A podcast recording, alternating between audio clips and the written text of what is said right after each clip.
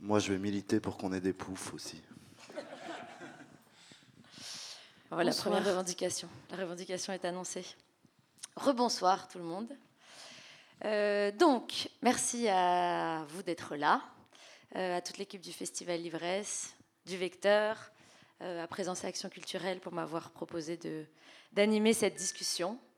Et merci aussi à tous les travailleurs et travailleuses qu'on voit un peu moins, voire invisibles ou invisibilisés, ceux qui entretiennent ces bâtiments, le trottoir devant le Vecteur, qui ont conduit les trains, acheminer l'électricité qui nous éclaire ce soir. Donc voilà, merci à eux aussi. Et aux personnes qui m'entourent, euh, qui ont accepté de se prêter au jeu de cette discussion, que je m'en vais vous présenter ou vous représenter. Euh, et l'idée, c'est que vous êtes là, en tout cas c'est comme ça que j'entends cette invitation, à la fois comme travailleurs, travailleuses, et personnes qui euh, travaillaient ou dont la matière, un peu l'objet de malaxation quotidienne, et le travail. Et je note quand même qu'on va parler de travail et des conditions de travail, etc. Et donc je, quand même, je tiens à souligner qu'on est aussi euh, quatre personnes blanches, si je m'abuse, avec des papiers, euh, et a priori valides. Donc c'est quand même, voilà, je le souligne. Euh, je commence par toi, Jean-Bernard Robillard, parce que ça va être un peu vite. Je crois qu'on commence à te connaître un tout petit peu, un aspect en tout cas. Mais je le redis quand même, tu es donc co-auteur et protagoniste de ce documentaire Shift qu'on vient de voir, ancien coursier chez Deliveroo, ancien premier coursier chez Deliveroo. euh, mais tu dis que tu es toujours euh, occasionnellement porte-parole euh, des coursiers et des coursières. Et euh, tu es également artiste. Et comme tu me dis, tu manges aujourd'hui grâce à ton travail à la Smart, où tu accompagnes des projets professionnels. Mathilde Maillard. bonsoir. tu me dis regrouper tes activités depuis 15 ans sous des appellations que je cite, parce que j'ai bien aimé, diverses et mutantes, quelques travailleuses culturelles ou opérateuses thérapeutiques, opératrices thérapeutiques. Tu es donc une travailleuse artistique euh, qui questionne le travail lui-même, et notamment depuis 2017 au sein du Club Travail dont on va reparler, euh, à travers donc des dispositifs euh, qui travaillent un peu le format de la conversation pour parler du travail. Et puis, Nicolas Latteur, chercheur formateur au CEPAC, donc le Centre d'éducation populaire André Guénaud. Euh, donc tu es sociologue et auteur notamment d'un livre qu'on voit ici à l'envers, Travailler aujourd'hui, on le voit mieux, oui, ce que révèlent les paroles euh, des salariés et un autre épuisé, mais qui est euh, le titre, une question politique. Le travail, le travail une question politique, publié en 2013 chez Aden. Et donc on a été tous les trois invités, enfin vous avez été tous les trois invités et moi en pièce rapportée, euh, pour donner corps un peu à cette discussion sous l'intitulé Jamais ne travailler jamais, dont on va un peu discuter, qu'on n'a on pas choisi, donc on va voir un peu ce que ça, ce que ça nous a évoqué.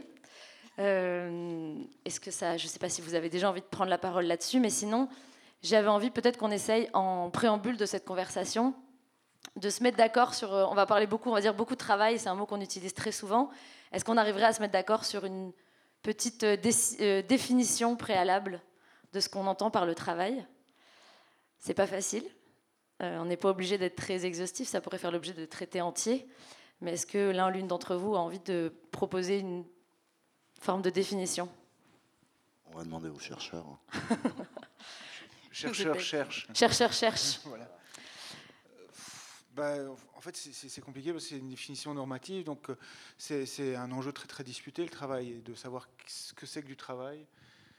Euh, mais je dirais que, enfin, je, pense que ce qui est important, c'est de ne pas confondre le travail avec toute l'activité humaine, en fait. Euh, je dirais, l'activité humaine, c'est, ça peut être plein de choses. Et donc, dans l'activité humaine, je dirais qu'il y a le travail. Le travail, ça va être quoi? Ça va être des activités qui sont reconnues socialement. Euh, pour que quelque chose devienne du travail, il faut que ce soit reconnu. Euh, et il faut que ça se passe dans un cadre reconnu. C'est-à-dire que si je, m'en vais, euh, comment dire, au bar et que je vous sers à tous un verre, on va peut-être se dire que c'est utile, mais ça ne va pas être reconnu comme du travail. si par contre je suis engagé par le bar pour venir vous servir à boire, ce sera du travail. donc il faut des institutions qui reconnaissent le fait que, enfin, il faut, c'est-à-dire c'est en tout cas jusqu'ici comme ça que ça se passe il y a des institutions qui reconnaissent que c'est du travail. Mais maintenant, on voit avec le documentaire qu'il y a des institutions qui travaillent pour que justement la reconnaissance soit éventuellement euh, se fasse dans des, conditions éventuellement beaucoup plus précaires. Il y a d'autres institutions ou d'autres organisations, des mouvements sociaux qui travaillent aussi pour que la reconnaissance ait lieu dans un autre cadre. Donc ça, c'est un élément important, c'est que le travail doit faire l'objet d'une reconnaissance. Généralement, jusqu'ici, la reconnaissance, elle vient soit du marché, donc des acteurs dominants sur le marché, c'est-à-dire essentiellement des marchands, des capitalistes, des propriétaires de capitaux, les propriétaires de la plateforme Deliveroo, par exemple, dans ce cas-ci, ou, d'autres. Hein, euh, mais la, reconnaissance que c'est du travail, ça vient aussi d'une décision politique. On paye des profs pour enseigner, par exemple, euh, ou des infirmières pour soigner.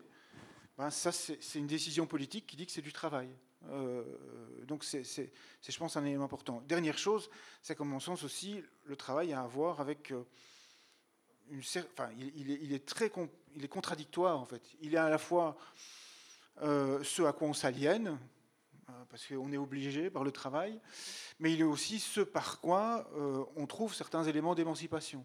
C'est pour ça que certains mouvements sociaux, je pense au, mouvement féministe notamment, revendiquent le, droit à l'emploi, le droit à l'accès à l'emploi, euh, comme accès à, certaines formes d'indépendance, à l'indépendance économique notamment. Euh, donc voilà, le travail c'est un objet bizarre, contradictoire, mais je pense que ce qui est important, c'est de voir qu'il y a des, institutions qui doivent, qui, qui jusqu'ici reconnaissent qu'à un moment donné quelque chose est du travail et quelque chose n'en est pas, et qu'on peut justement commencer à penser à euh, toute une série de luttes qui font qu'aujourd'hui, euh, ce serait peut-être bien que certaines choses soient reconnues comme du travail, et ce serait peut-être bien que certaines choses ne soient plus du travail, puisqu'il y a parfois du travail très très inutile qui est reconnu comme du travail. Je ne sais pas, vous faites de la publicité pour des boissons cancérigènes, par exemple, bah, c'est du travail aujourd'hui, bah, c'est peut-être pas super utile. donc il y a, peut-être un objet, un, questionnement à voir, en tout cas, sur euh, qu'est-ce qui fait qu'à un moment donné, euh, des, groupes, euh, des classes sociales ou des morceaux de classes sociales sont en capacité de dire ça c'est du travail, ça c'est pas du travail. Voilà. c'est ce que j'essaierai de dire là-dessus. Oui, bah, euh, peut-être pour faire un petit rebond sur ce que tu viens de dire, enfin ce que tu as dit Nicolas sur le, la vision peut-être plus féministe de la chose. moi, je suis plutôt attachée aux visions plus euh, dernière vague de, par exemple, Silvia Federici, qui euh, dit en fait le travail est avant tout masculin. Et euh, la vision qu'on a du, assez normative du travail, finalement, est quand même basée sur ce qu'a construit le patriarcat et le capitalisme jusque-là. Et, et peut-être justement de voir le travail comme un vecteur d'émancipation. On s'est peut-être aussi trompé avec cette idée-là parce que ça a fait qu'on a opposé le privé et euh, enfin la sphère privée, la sphère domestique et la sphère du travail, et du coup qui a aussi un intérêt à reconsidérer ça. Donc ce qui fait que ces courants féministes notamment euh, euh, disent qu'il faudrait envisager de rémunérer le travail domestique, le travail principalement effectué par les femmes. Elles ne trouvent pas forcément que ça serait la solution absolument de payer et de dire travail égale rémunération, mais ça serait un premier, euh, une première considération pour euh, revisiter ce qu'est le travail qui jusque-là était plutôt construit euh, par des hommes blancs. Enfin, c'était peut-être un ajout par rapport à ça. Et après, moi, je ne vais pas du tout faire le, le truc de dire moi ce que je pense que c'est le travail, parce que j'ai l'impression que justement, le travail, notre métier, c'est une petite banderole que j'ai apportée aujourd'hui. parce que dans les projets artistiques que je fais, principalement, j'essaye de justement voir peut-être plutôt qu'est-ce qu'on ne nomme pas travail, ou plutôt parler de l'invisibilité des choses et du travail, et donc euh, et de voilà essayer de réinterroger ça collectivement. En tout cas, dans, tout à l'heure, quand on a discuté un tout petit peu avant le avant ce moment, euh, j'étais touchée par ce que tu disais, Nicolas, de dire en tout cas, il ne faut pas du tout laisser tomber la définition du travail peut-être je réapproprie tes mots, mais enfin, il faut s'emparer de cette question de définir le travail, il ne faut pas la laisser tomber. Euh, je trouvais ça intéressant et important. Comme.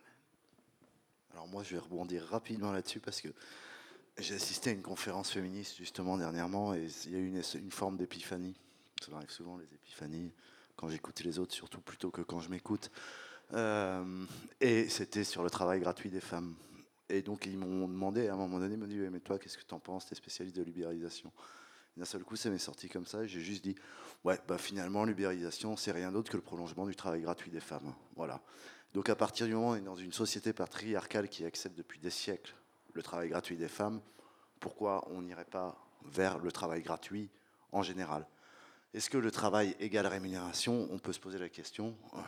Toi, en tant qu'artiste aussi, je pense que moi, en tant qu'artiste, c'est rarement mon boulot d'artiste qui m'a rémunéré, pourtant je considère ça comme un travail. voilà. Donc c'était vraiment, euh, je pense qu'on se rejoint tous là-dessus. Et, euh, là, ça m'est arrivé l'année dernière. Hein. j'ai 45 ans, il faut du temps pour que ça monte. Hein. Euh, et vraiment, dans cette conférence où on m'a interrogé, je dis, mais ouais, effectivement, en fait, on est dans la continuité de, du travail gratuit des femmes, du fait que les femmes, à partir de juin, je crois, travaillent pour rien par rapport aux hommes. Et je sais de quoi je parle parce que je suis un homme de, plus de 40 ans, blanc, vaguement hétérosexuel, donc à peu près toutes les portes me sont ouvertes actuellement. Mais donc si l'idée c'est que le, on a l'impression que beaucoup de plus en plus de choses sont qualifiées travail, et nous on nous invite ici en nous disant ne travaillez jamais. et donc si on revient un peu à l'origine de cette expression, euh, qui vient des années 50, de Guy Debord et de mouvements plutôt marxistes, anarchistes, euh, cette expression ne travaillez jamais était un rejet du salariat, était, venait de cette idée de rejeter le salariat. Le salariat qui était perçu comme euh, ce rapport de subordination hiérarchique où il y a justement le capital, ceux qui bénéficient de la production et ceux qui simplement vendent leur force de travail, donc dans une opposition très capitaliste. Et j'ai ramené aussi, parce que je vous recommande la lecture de cette revue qui est récemment sortie, je ne sais pas si on voit, la revue Salariat qui est donc faite par le réseau Salariat et qui s'interroge et qui questionne euh, justement qu'est-ce que c'est que le salariat aujourd'hui dans son évolution, en quoi ce concept, parce que c'est un concept, euh, peut nous aider à penser notre société et le travail. Et toute l'introduction est très intéressante parce que justement, elle, euh, il, montre comment le salariat a été aussi à travers les luttes sociales, à travers le fait de, pouvoir obtenir des acquis, des mobilisations collectives, syndicales, qui ont fait que finalement, à travers le salariat, euh, le travail a été socialisé, la création de l'assurance sociale, etc., et des couvertures et des protections. Euh, finalement, le salariat est devenu un outil de subversion du capitalisme et de, oui, de, transformation du travail. Et donc, on ne travaillait jamais, c'était un rejet du salariat, mais là, on vient de voir un film où la question du salariat est plutôt amenée comme une, euh, une revendication.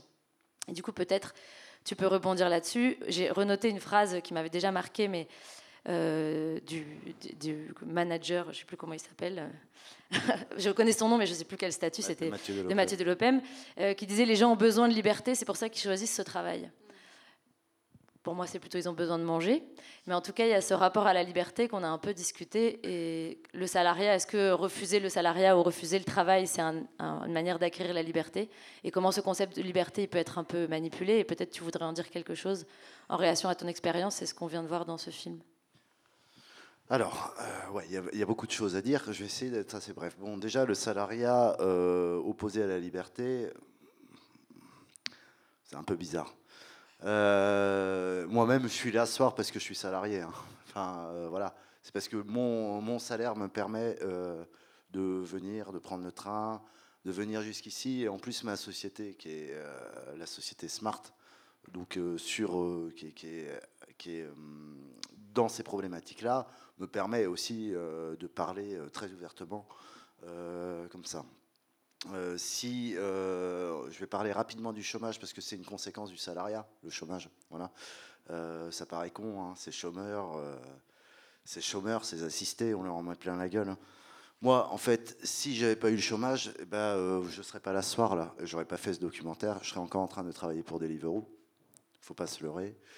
J'aurais accepté leurs conditions et actuellement, je travaillerais pour on est sur du 4,80 euros de l'heure euh, brut. Hein. C'est-à-dire euh, ils gagnent 4,80 euros. Euh, s'ils sont sous loi de Cro, bah, 4,80 euros moins 10%. Et puis s'ils sont indépendants, bah, ils, ont, des taxes en plus. la liberté d'expression, c'est bien, mais ça a un prix. Et son prix, c'est aussi parfois de pouvoir la rémunérer. Donc moi, ce salariat, il me permet d'avoir cette liberté d'expression. Si j'étais indépendant chez Deliveroo, je ne pourrais pas venir vous parler comme ça, parce que je serais déconnecté, je serais viré. Et tout en travaillant dans des conditions de salariat. Euh, donc le salariat et le lien de subordination, c'est pas forcément, euh, pas forcément euh, une chaîne, hein, ça peut être aussi une liberté. ça peut être une liberté aussi par tout ce que ça, tout ce que ça engendre le salariat. En fait, le salariat, on appelle ça. Il y a eu un glissement sémantique là depuis un moment. Hein, on parle plus de cotisation, on parle de charges les charges patronales. Vous les entendez? Oh là là, il y a trop de charges patronales. Non, c'est des cotisations patronales. Ces cotisations patronales, elles servent clairement à certaines choses. Elles servent, par exemple, à réussir à sortir de la crise Covid. Voilà. Euh, Deliveroo, Uber, c'est des millions et des millions de cotisations patronales qui ne sont pas payées. Et par la loi de Croix. La loi de Croix euh, qui a été faite par notre Premier ministre. Autant vous dire que ça va pas dans le bon sens. Hein. Euh, donc ces millions et millions de cotisations euh, patronales qui n'ont pas été payées, bah, c'est des, centaines de respirateurs, c'est des centaines de postes bah, qui ne sont, sont pas pourvus, tout simplement. le salariat, ça nous permet aussi d'être libre. Mais il peut, il, peut, être plus flexible. Il parle beaucoup de flexibilité et de liberté. Justement, on va y venir. Cette liberté c'est parce que les livreurs veulent être plus libres. Ça, ça a été le grand credo de euh, Deliveroo. C'est euh, ils veulent être plus flexibles, ils veulent être plus libres. On entend euh, Mathieu dans le documentaire, dans, l'enregistrement, qui dit oui, mais comme ça, avec ce nouveau statut, tu seras plus flexible. Alors, il n'y a pas la suite de la conversation, et la suite de la conversation, c'est bon, là, Jean-Bernard, tu es salarié via Smart, tu travailles combien? Ben, Je dis bah, 40 heures semaine. Il dit, bah oui, avec le salariat, tu travailles 40 heures semaine. Bah, avec le nouveau statut, tu vas voir, tu vas pouvoir travailler 50 heures. Ouais, merci, j'ai vraiment envie de travailler 50 heures sur un vélo. Déjà, 40 heures, c'est pas mal pour 1500, mais 50 euh, heures pour 1000 balles, ça vaut pas le coup. C'est un peu ce que dit aussi l'Espagnol. La liberté, la liberté. Alors, beaucoup de coursiers nous disent euh, Oui, mais euh, on est libre de choisir quand on travaille. Je dis Oui, effectivement, tu es libre de choisir quand tu travailles. Quand est-ce que tu travailles? Euh, bah, euh, vendredi, samedi et dimanche. Ah, tu travailles le week-end, tu, tu préférerais pas travailler en semaine? Ben non, euh, je peux pas parce qu'il n'y a pas de commande. Donc tu es libre de travailler le week-end à, certaines heures. Ah oui, effectivement, euh, j'ai pas cette liberté-là. Donc il faut, faut, arrêter de parler de liberté, c'est complètement illusoire, et de flexibilité, c'est complètement illusoire. Cette flexibilité, elle va uniquement dans le sens de ces plateformes, jamais dans le sens des travailleurs. Jamais, jamais. Tu veux rebondir sur quelque chose? Sinon, je proposais que, en, toujours en lien avec cette question, euh, peut-être depuis ton point de vue, on parle de justement le statut du salarié a changé dans ce rapport à la liberté, à l'organisation sociale du travail. Euh, le travail s'est donc transformé, en conséquence aussi les moyens de mobilisation collective, euh, les types d'actions syndicales qui peuvent être menées, les formes d'action collective en général. Est-ce que tu voudrais nous peut-être nous donner quelques éclairages Comment tu vois ça euh? ben, Ce qui est bien représenté dans le documentaire, je dirais quelque part une entreprise comme Deliveroo est assez emblématique de ça, c'est que il y a aujourd'hui beaucoup de salariés dont on remet en question le, statut, dont on remet en question le cadre. Hein, et je pense que vraiment le documentaire l'illustre assez bien comment on, prend pour cible le, statut de salarié et un certain nombre de, sécurités qui, est, qui, étaient et qui sont toujours en grande partie la contrepartie de la subordination.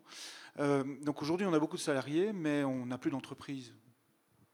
Deliveroo, c'est trois, bureaux à Bruxelles, je sais pas. C'est, euh, une petite maison, euh, c'est, minuscule. Et c'est 7 milliards euh, de dollars de valorisation en bourse, hein, ce qui est dit à la fin, du, documentaire. Donc aujourd'hui. c'est un peu moins, ils sont un peu plantés hein, sur la valorisation. Ah voilà, donc ah, c'était en 2021, mais c'est un ils ont, ils ont pris, ils sont descendus à 4 milliards. Hein. Voilà, les pauvres. c'est quand on joue à la, on joue en bourse. comment dire Donc on, on, est avec beaucoup de salariés, mais avec beaucoup moins d'entreprises. C'est-à-dire qu'on a de plus en plus des salariés qui prestent en dehors du cadre des entreprises et qui se retrouvent euh, à être prestataires tout à fait en dehors d'un lieu où ils, se rassemblent. Regardez les aides ménagères, elles n'ont pas d'entreprise, elles vont travailler, prester, euh, comment dire, euh, elles dépendent d'entreprises titre-service, mais elles vont prester chez, des clients. Regardez toute une série de sociétés de services elles ne sont pas vraiment rattachées à des entreprises, elles prestent pour d'autres. Bref, on est vraiment avec une transformation très importante de l'organisation du travail. Et je pense que cette transformation est importante parce qu'elle précarise fortement aujourd'hui le monde, le monde du travail. Euh, cette, transformation, elle fait que le marché s'est introduit dans les relations de travail, en fait. Euh, c'est ce qui s'illustre très très bien, je trouve aussi dans le documentaire et qu'on voit aussi dans toute une série d'autres secteurs, c'est que, euh, comment dire, c'est des relations de marché qui, sont, qui régulent les relations entre travailleurs. C'est la quantité de travail que l'on fait, c'est la mise en, compétition permanente, c'est l'évaluation permanente du marché aussi, le marché représenté par les clients à qui on a sous-traité les tâches d'évaluation des, des, travailleurs, j'allais dire des salariés, mais comme le, statut est en question et est en jeu, justement, euh, il y a un point d'interrogation dessus. Donc on est vraiment avec une transformation très très importante qui, qui a pour objet le fait d'introduire dans l'organisation du travail le plus possible de marché, c'est-à-dire le plus de compétition possible et le plus de formes d'individualisation euh, possible. Alors, qu'est-ce qu'on peut faire par rapport à ça? Je dirais, je pense que c'est important de se réalimenter auprès de l'expérience des mouvements sociaux. J'ai bien des mouvements sociaux, les mouvements ouvriers, les mouvements, j'ai bien aussi les mouvements ouvriers, parce qu'il n'y en a pas qu'un seul, euh, les mouvements féministes, les mouvements antiracistes et, encore d'autres, les mouvements anticolonialistes, par exemple.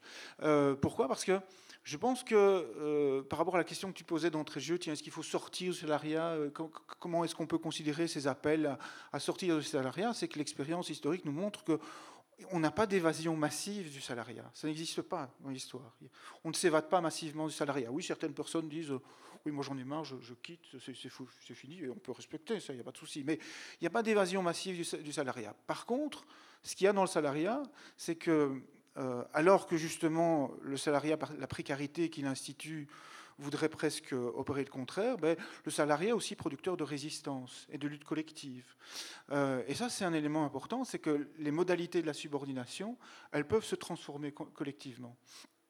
Je me souviens d'un militant qui disait, euh, pour supprimer le salariat, devenons tous salariés.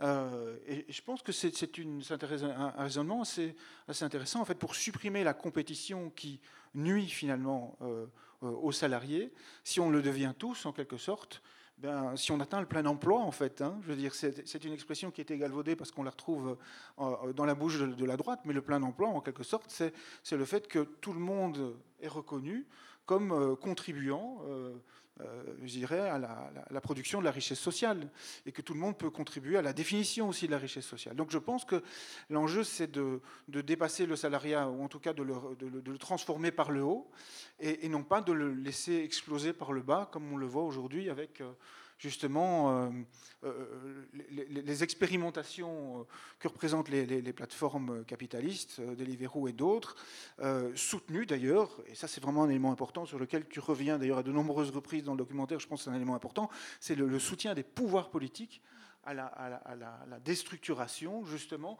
de ce qui permet, de, ce qui permet des, des, ingrédients qui permettent une transformation collective justement du salariat et de la subordination telle qu'elle a été instituée au départ. Si je pouvais juste ajouter quelque chose, euh, donc euh, Uber, Uber Eats, euh, Deliveroo, toutes les plateformes, il n'y en a aucune à l'époque, aujourd'hui, hein, qui, est, rentable. Donc on peut très clairement se poser la question du projet économique, parce que the winner take it all, donc ce qui revendique, moi je le vois pas arriver. Hein. Donc si le projet n'est pas économique, à mon avis, il est forcément politique, en tout cas pour moi, et ça, c'est, je, le pense vraiment, le projet est politique, il n'est pas économique. Il s'agit de détricoter le droit du travail. Pendant un moment, c'était de créer un troisième statut, et euh, maintenant, on va tous être des prestataires de Deliveroo via d'autres statuts. Enfin, voilà. Le projet n'est pas économique, enfin, ça me paraît évident. il y a du lobbying derrière et euh, les fonds, euh, les fonds qui, les, fonds qui sont derrière ça, qui, qui, font la levée de fonds là, il y a beaucoup de lobbying, il y a beaucoup de boîtes de lobbying euh, qui, qui, sont euh, à la Commission européenne. Hein. Oui, vas-y. Je, bah, je, peux, enfin, pour compléter peut-être à, mon endroit, c'est-à-dire donc ce que je ce que je vis et le milieu que je fréquente le plus, c'est-à-dire le milieu artistique. la question du salariat versus les autres possibilités. sont complexes. Euh, mais tandis que tu, parlais de relations de subordination, je me disais, en fait, quand même, le truc le plus euh, complexe, je trouve, c'est que quand même, dans le milieu artistique, les gens qui sont salariés sont souvent les gens qui travaillent dans les institutions, tandis que les gens qui ne le sont pas, ou qui le sont via des structures, euh, des prestataires comme Smart, sont les gens qui vont intervenir ou vendre leur travail dans les institutions, ce qui pose clairement une relation de pouvoir et de, subordination, mais qui finalement est très peu nommée ou très peu abordée euh, et, qui, enfin, et qui est problématique. Quoi. Donc, moi, je trouve qu'il y a, enfin, quelque, il y a, quelque chose à creuser à cet endroit-là très fortement. Et euh, moi, il y a quand même, je sais pas, les deux dernières années, euh, donc je suis, je travaille à mon compte. j'ai la chance d'avoir le statut d'artiste belge. j'ai une activité smart. Euh, il y aurait beaucoup à dire, mais je ne sais pas si on doit ouvrir ce débat ce soir. Mais euh, euh, qu'est-ce que je veux dire? Mais il y a quand même. Enfin, j'ai la chance d'avoir le statut d'artiste. Après, j'ai le taux minimum parce que j'ai mal fait le truc il y a des années. Bref, puis j'ai un enfant en charge, etc. Mais il n'y a pas un jour. Enfin, si, il y a peut-être un jour. Allez, un jour sur deux, je me dis. Oh, j'aimerais bien être salarié quand même, ou que quelqu'un me dise ce que je dois faire. Enfin, en fait, ce truc-là de la liberté, de, enfin voilà, de la, frontière entre liberté et auto-exploitation est très très fine. Et, euh, et oui, c'est un peu permanent. Je passe mon temps à me demander si ce que je suis en train de faire, je le fais parce que j'ai vraiment choisi de le faire, ou je le fais pour répondre à quelqu'un ou à une injonction. Enfin, c'est un peu euh, voilà. Et après, il y a plein de jours où je me dis que j'ai de la chance de pouvoir faire ce que je fais et d'interroger cette grande thématique. Mais en tout cas, on manque cruellement d'endroits pour en discuter et, euh, et, en parler un peu frontalement. Et il y a énormément de tabous autour de ces questions-là. Enfin, en tout cas, dans le milieu artistique, le nombre de fois où je, je fais des rendez-vous avec des directeurs, directrices de, structures et euh, il y a un malaise à cet endroit-là qu'on n'arrive pas à aborder alors qu'on sait très bien qu'on est dans une relation de pouvoir. Et, voilà, et surtout que c'est des milieux où, de copinage professionnel qui compliquent en plus la chose, etc. Enfin, voilà. Et en même temps, je trouve que le secteur artistique a le mérite d'être un terreau, un, terreau, un, terrain d'expérimentation de, qui mériterait d'être euh, plus poussive, quoi, parce que voilà, il y a plein de choses qui se jouent à cet endroit-là qui sont intéressantes. Voilà. Mais dans ce rapport à l'expérimentation, tu disais que c'était un, projet politique, et on en parlait tantôt sur le fait que le format euh, coursier Deliveroo, en fait, ce statut-là, et qui est le même, enfin, parfois des indépendants, des artistes, maintenant c'est ce, ces statuts hybrides. Et en fait, on se rend compte qu'il y a énormément de secteurs de la société qui travaillent, euh, qui se mettent à travailler comme indépendants, alors qu'avant ça, ils étaient dans des, dans des schémas salariaux beaucoup plus euh, traditionnels. Et tu mentionnes, enfin, on a mentionné depuis le départ comment justement ces grandes entreprises formulent un projet de travail en manipulant des concepts, on le voit un peu, et toi tu dis il faut nommer les choses, et c'est en fait un peu ce que tu défends aussi avec ce livre euh, Travailler aujourd'hui, c'est ce que la parole, euh, ce que révèle la parole des salariés. Donc c'est aussi de se dire à quel moment on essaye de, de comprendre et de vraiment écouter ce qui surgit depuis les travailleurs, travailleuses, depuis les salariés, et c'est un peu d'une certaine manière ce que tu explores dans ton travail, Mathilde, avec le club travail, avec ce, contexte de créer des discussions sur le travail. Donc même si ce n'est pas une approche directement sociologique, en tout cas c'est un peu ces outils-là que tu, que tu interprètes dans ton travail artistique. Et j'ai noté cette phrase euh, sur le site internet où tu dis Club Travail s'attache tout particulièrement à explorer la façon dont le travail artistique regarde le travail dit non artistique et vice-versa, pour voir si on n'aurait pas oublié un truc soit dit en passant. et ça m'a. Qu'est-ce qu'on aurait oublié? Est-ce que je ne sais pas si tu as déjà obtenu des réponses à ces questions? Je ne sais pas, qu'est-ce que vous en pensez? Ou si vous voulez réagir à, enfin, dans justement cette... Finalement, on a peut-être un peu déjà répondu avec euh, ce qu'on vient de dire, mais... Euh, non, je suis curieuse de t'entendre aussi euh, là-dessus. Je peux... Mais en fait, sur, sur ce dont tu parlais, enfin, il y a un truc qui me frappait. Tu parlais de la condition, des conditions de travail des artistes, en fait. Et en fait, je, rattachais ça. Juste, je précise, quand je dis artiste, je ne considère pas que les artistes, je considère aussi les, les assistants, assistantes d'artistes, les chargés de production, les techniciens, techniciennes, le, le monde Du travail qui, qui, est, dedans, c'est important, effectivement. Euh, en fait, je, rattachais ça à un peu les, explorations qu'on peut mener. Euh, soit dans les activités d'éducation permanente, soit dans, des recherches, des interviews comme ça. Euh, en fait, je, me rends compte qu'il y a une, constante quand même dans, beaucoup de monde du travail, c'est la dégradation des conditions de travail. Je veux dire, voilà, vous interviewez des, des, personnes qui travaillent dans les maisons de repos. Euh, vous avez des personnes qui travaillent euh, dans le secteur bancaire, dans la métallurgie, dans les abattoirs euh, ou l'industrie alimentaire ou dans le monde artistique. Il y, a, cette constatation de dégradation des conditions de travail. Mais ce qui me frappe aussi, c'est tout ce que les travailleurs, les travailleuses mettent en place pour rendre leur travail possible. Et c'est un truc qui me frappe aussi, avec lequel je fais des rapprochements avec le monde artistique, en fait. C'est que malgré le fait que la culture est souvent méprisée par les pouvoirs politiques, pas entièrement, mais fortement, euh, malgré que les, contrats ne sont plus des contrats, malgré que, euh, comment dire, il y a énormément de travail euh, gratuit entre, entre des spectacles, etc. Enfin, c'est pas, je crois, à vous, à toi que je dois, je dois décrire comment ça se passe. Vous le savez, vous le savez mieux que moi. Mais le, travail est rendu possible. Et c'est un truc qui me frappe aussi dans le monde du travail social, par exemple. Alors, pas par tout le monde, mais bah, des gens qu'on empêche je ne sais pas moi, d'accompagner euh, des, demandeurs d'emploi, euh, mais qu'on oblige à les contrôler, euh, à, les, sanctionner, et des gens qui commencent clandestinement, du coup. Enfin, quand, je dis clandestinement, c'est clandestinement par rapport à leur direction, mais c'est une tentative de, reconstruire de manière informelle des collectifs, à, se dire, mais en fait, c'est pas comme ça qu'on veut travailler. Et donc, qui reconstituent, qui redéfinissent finalement les finalités de leur travail et se disent, ben voilà, on me demande de contrôler, mais en fait, moi, je ne vais pas contrôler, je vais plutôt accompagner, je vais aider. Euh, et je, enfin, je remarque ça dans, des secteurs très, très différents. C'est-à-dire tout ce qu'il y a comme insubordination dans la subordination, et tout ce qu'il y a, euh, comment dire, comme euh, insubordination souterraine pour que le travail tel qu'on essaye de le redéfinir puisse être réalisé. Et donc, en maison de repos, c'est refuser de, de maltraiter des résidents, et se réorganiser pour essayer justement de développer des, pratiques de, soins au sens, fort du terme. Donc c'est voir comment le travail est empêché dans ces différents secteurs et comment quelque part il est rendu possible par des, stratégies collectives de défense, de contournement, de résistance aussi, pour que, je veux dire, la culture ait toujours lieu, mais aussi pour que le soin ait toujours lieu et pour que des productions et des services soient toujours rendus.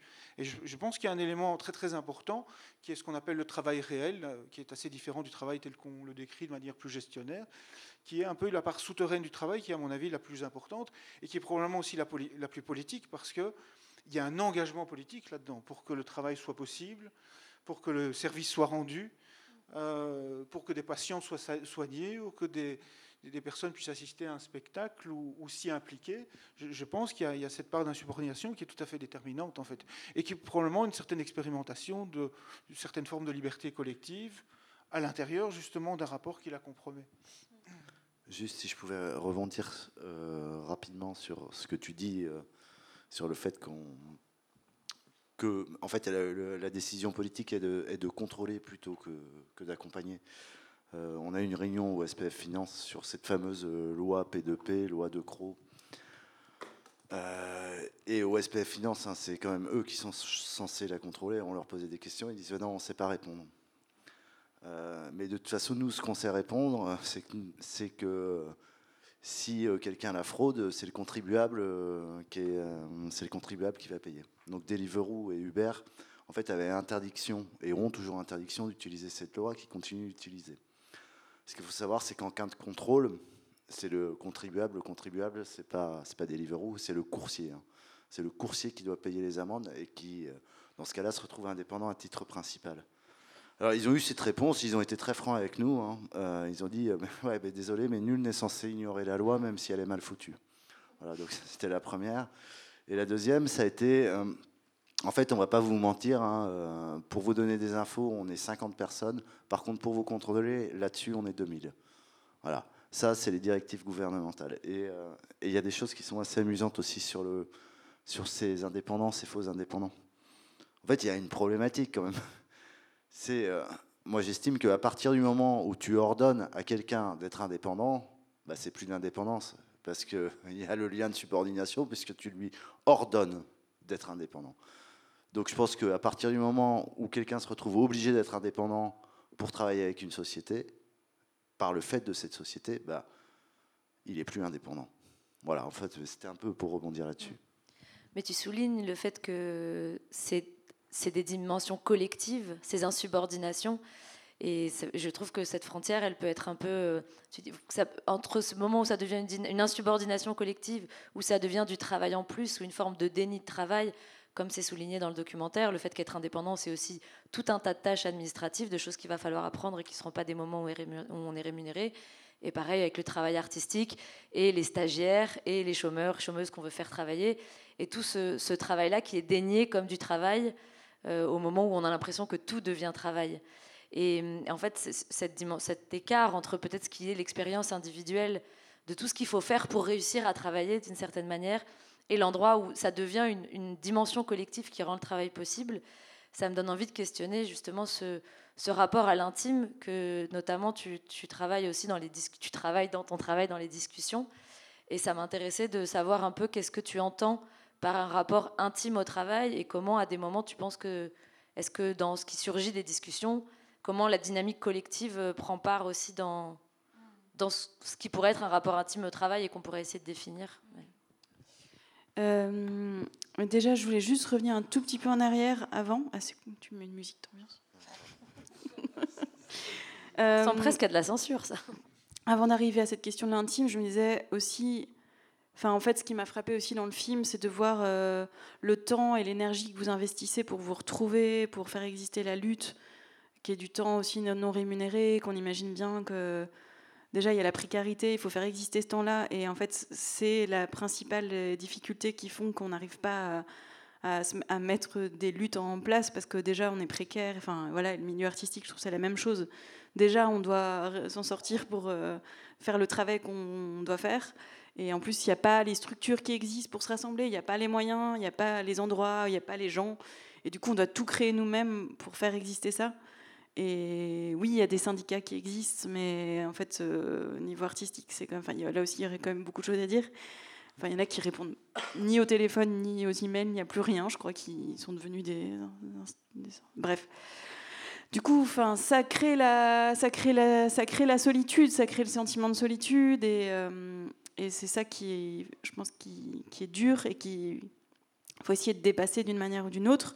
Du coup, je crois aussi très fort à comment on dit, intersectionnalité, enfin, de mélange des luttes. Et euh, je pensais à une autrice euh, euh, qui s'appelle Emma Goldman, qui est une autrice anarchiste du début du XXe siècle, qui a écrit un texte que qui est un petit manifeste qui s'appelle Les prolétaires intellectuels, où je crois que ça date de 1910, elle s'adresse à l'intelligentsia russe et américaine. elle dit en fait, arrêtez de vouloir prétendre, euh, de vouloir euh, briller. Enfin, vous êtes des prolétaires, mais des prolétaires intellectuels. Enfin, rangez-vous, enfin, réunissez-vous et arrêtez de prétendre. Et je trouve ça intéressant ce terme de prétendre et tout ça.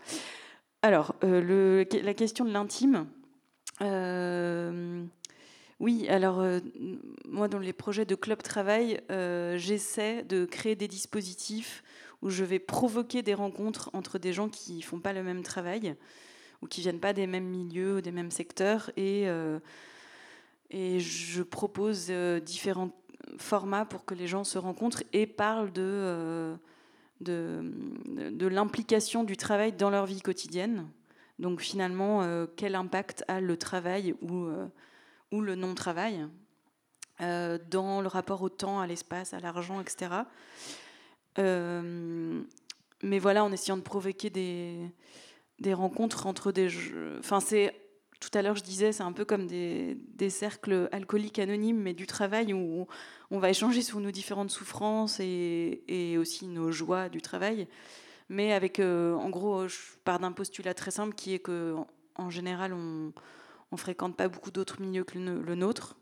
Et euh, j'ai un truc très idéaliste de croire à l'empathie chez les êtres humains. Si, on accède à une certaine intimité des uns et des autres et qu'on peut entrevoir notamment euh, les faiblesses qu'on peut vivre au quotidien, notamment. Et du coup, voilà, c'est à ce niveau-là que ça se situe l'intime. Mais c'est aussi de se dire que oui, le travail, c'est pas un truc très sérieux, euh, en costume, dont on, enfin, on peut pas parler. En fait, c'est ultra intime, ça concerne plein de champs. De... Pour moi, la chose la plus flagrante, c'est peut-être le rapport à la santé parce que j'ai eu des soucis de santé les, dernières années, et j'ai réalisé à quel point c'était super complexe de pouvoir en parler, de voilà de cette peur de plus exister dans le monde du travail, dès que tu as des soucis de santé, surtout si tu es autonome, euh, enfin travailleur autonome ou, ou, indépendant à ton compte, comment ces, euh, enfin, ces fragilités-là, elles n'existent pas, elles peuvent pas exister. Et du coup, enfin, on n'en parle pas beaucoup, quoi. Voilà. Est-ce que toi, de, j'imagine que tu assistes aux discussions? Pas, toujours. Oui, donc c'est un peu, tu crées l'espace et puis. Oui, il y a beaucoup de. Euh, bah, par exemple, samedi prochain, samedi matin, on va organiser. C'est le moment un... publicitaire. Je fais un lien. Hein. Euh, il y aura ce apparemment délicieux brunch euh, juste à côté. Et donc, on va organiser avec euh, mon ami Samuel Tombola un. Que qui est, je, dis son nom parce qu'il est souvent venu ici. Donc, c'est un bon pote. Voilà. On organise un tarot du travail. Je le montre parce qu'en plus, il y a une caméra au-dessus de nous. Ça va marcher? Voilà. Cette technologie. Euh, qui est un jeu qu'on a conçu avec euh, mon amie Lucie, qui est graphiste aussi. Et donc, c'est un, un, jeu qui est à cheval entre un jeu de tarot divinatoire, où il n'y a pas besoin d'expertise pour lire les cartes, et un jeu de conversation, de coopération, enfin, un jeu d'intelligence collective, on va dire. Et on s'appuie sur des images pour, voilà, pour parler de problématiques de travail. Et ça se joue par petits groupes. Et du coup, moi, j'anime un peu, mais je participe pas au tablé. Euh, enfin, c'est des les gens qui sont là, euh, trois ou quatre, qui échangent entre elles, eux, par exemple. Donc moi, je suis plus intéressée par essayer de provoquer des endroits euh, où les gens peuvent se retrouver et échanger entre elles. Voilà. Oui, où ça devient le travail est important, mais plus quelque chose d'aussi sérieux. Et tu me racontais tout à l'heure, Jean-Bernard, qu'on vous avait annulé un que le travail n'intéresse pas. Je trouvais que c'était quand même une anecdote. Euh, bah, en fait, euh, quand, euh, quand la RTBF a été, ça a été diffusé le 1er mai 2021. et puis ça a été diffusé cette, cette, année aussi. Et puis il devait y avoir un débat. Et puis en fait, ce débat, il n'a jamais eu lieu parce que, en gros, bah, le travail, c'est pas vendeur. Quoi. En fait, c'est faux, hein, c'est très vendeur. Moi, je suis intervenu avec, avec je ne sais plus qui de Médor. et on en parlait, on disait, mais non on essaye de dire que c'est pas vendeur. On essaye de vous dire non, le travail c'est pas vendeur et tout. Faut surtout pas en parler.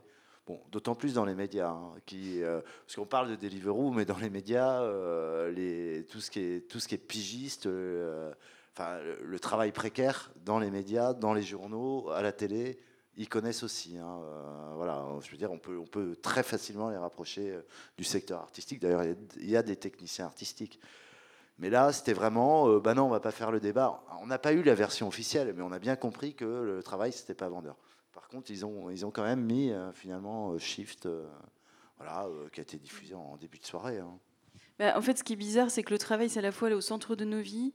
On en parle tout le temps, en même temps, on n'en parle jamais. Enfin, je sais pas, je serais curieuse d'avoir ton avis là-dessus, Nicolas, mais j'ai l'impression que soit on en parle de manière, euh, enfin genre à la machine à café, euh, pour exagérer, mais avec ses collègues, on, voilà, on se plaint de ce qu'on vit, ou, avec nos amis, soit on en parle dans des débats de manière plutôt, plutôt euh, avec des grandes images. Bah non, pas tant comme ça. Là, je trouve c'est un entre deux.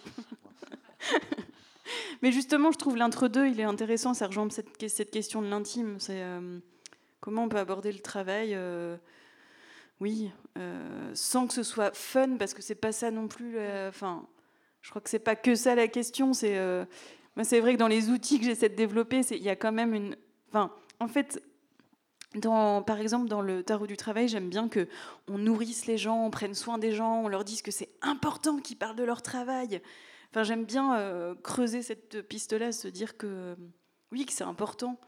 Euh, ouais, je sais pas trop. Peut-être oui, non, mais par rapport, exactement par rapport à ça, parce que peut-être toi, à, titre personnel, on voit dans le film qu'on sent que tu as fait un peu une trajectoire entre un moment où tu as trouvé un boulot qui à un endroit t'épanouissait, et puis au début tu étais dans des considérations euh, euh, personnelles et légitimes, et puis tu t'es mis à parler, on a l'impression que tu t'es mis à parler à tout un tas de gens, et du coup de rentrer dans une mobilisation, et je sais pas si tu saurais identifier le fait de passer de ce rapport justement très intime et personnel et isolé à une dynamique collective Est-ce que ton, ton rapport à, travail ou ta manière de le concevoir a été... Euh, est-ce que tu saurais dire en quoi tu as été déplacé, si tu as été déplacé?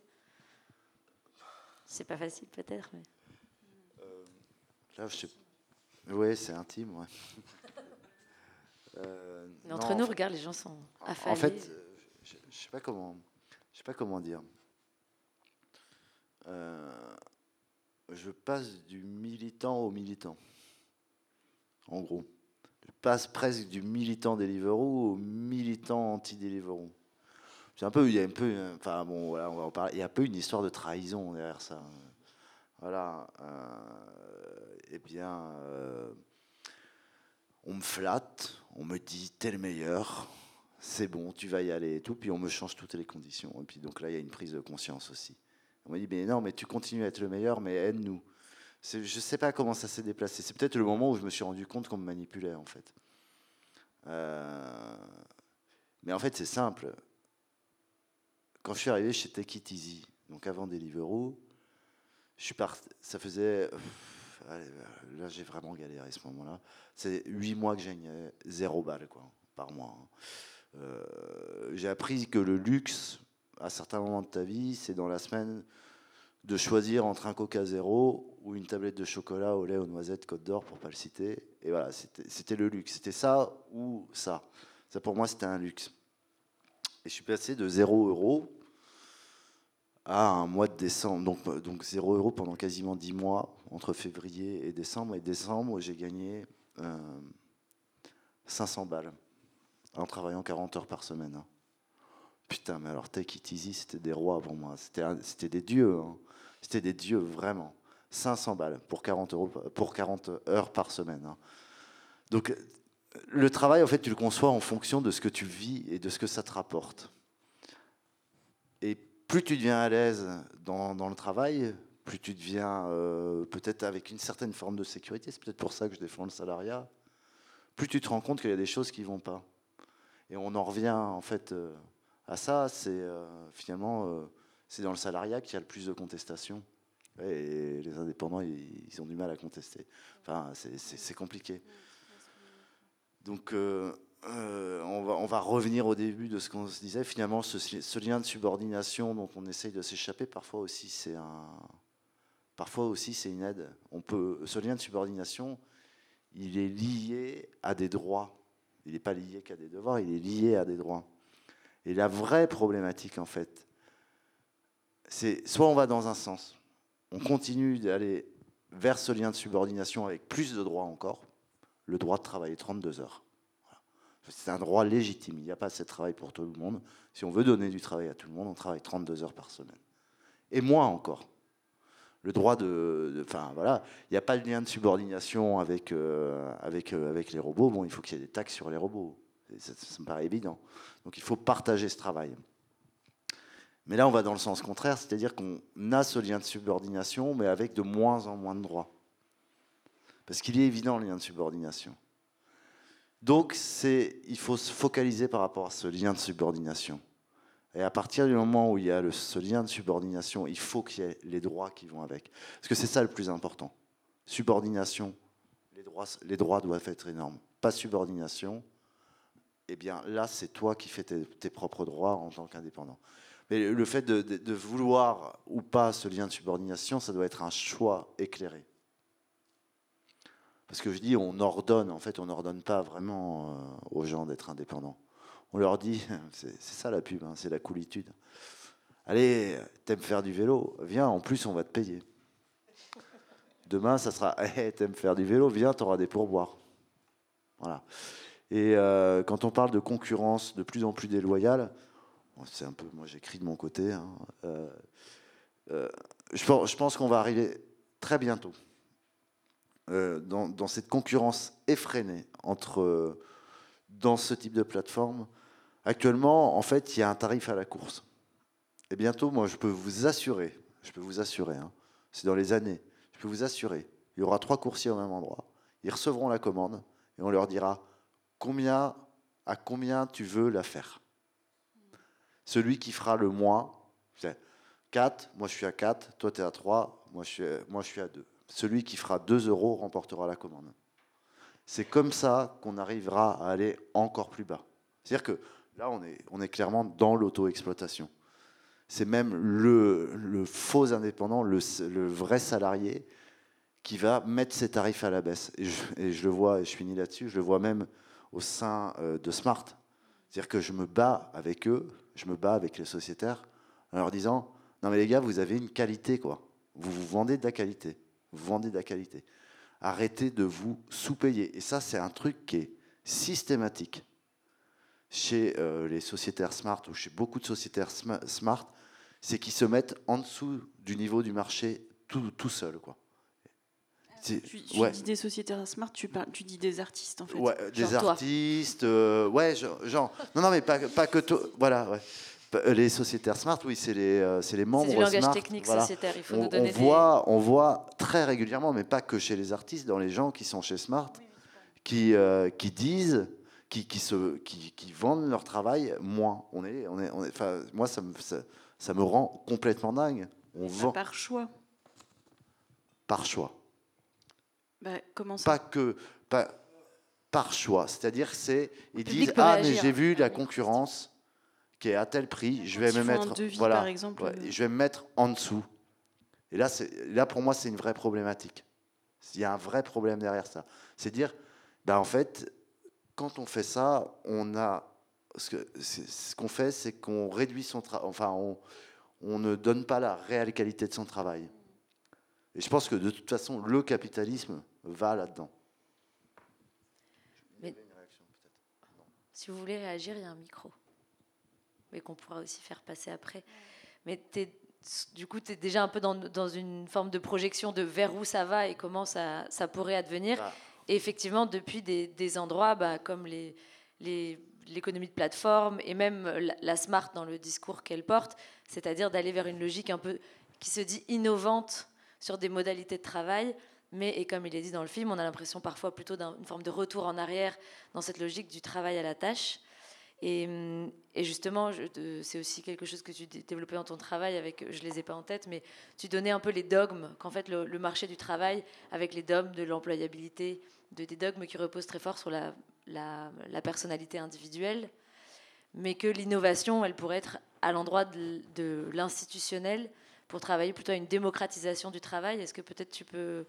Comment tu... Qu'est-ce que ça pourrait vouloir dire une démocratisation du travail? À quel niveau ça se jouerait? Mais, euh, Donc pour, pour, répondre à la, question euh, et pour, pour poursuivre la, la, réflexion, euh, je, pense qu'aujourd'hui, en fait, le modèle de la plateforme, il est vigoureusement contesté. Euh, et pour une part, je pense que pour les propriétaires des plateformes, c'est un échec. Je pense qu'ils espéraient pouvoir passer beaucoup plus facilement. Et euh, je veux dire, il y a quand même un certain nombre d'actions qui portent leurs fruits, tant mieux.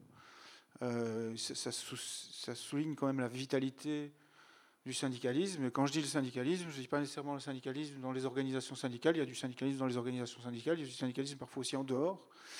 Euh, c'est-à-dire de la mobilisation collective de, travailleurs, de travailleuses pour euh, essayer de redéfinir et d'intervenir sur leur travail, sur leurs conditions de travail. Donc je pense que l'avenir n'est pas écrit euh, aujourd'hui à cet égard-là, parce que justement, euh, c'est ça quelque part la la démocratisation du travail, c'est quand des gens qui ne sont pas qui ne sont pas invités à intervenir dans le champ où se règle leur propre destinée, bah, c'est quand ils s'invitent quand même, en fait.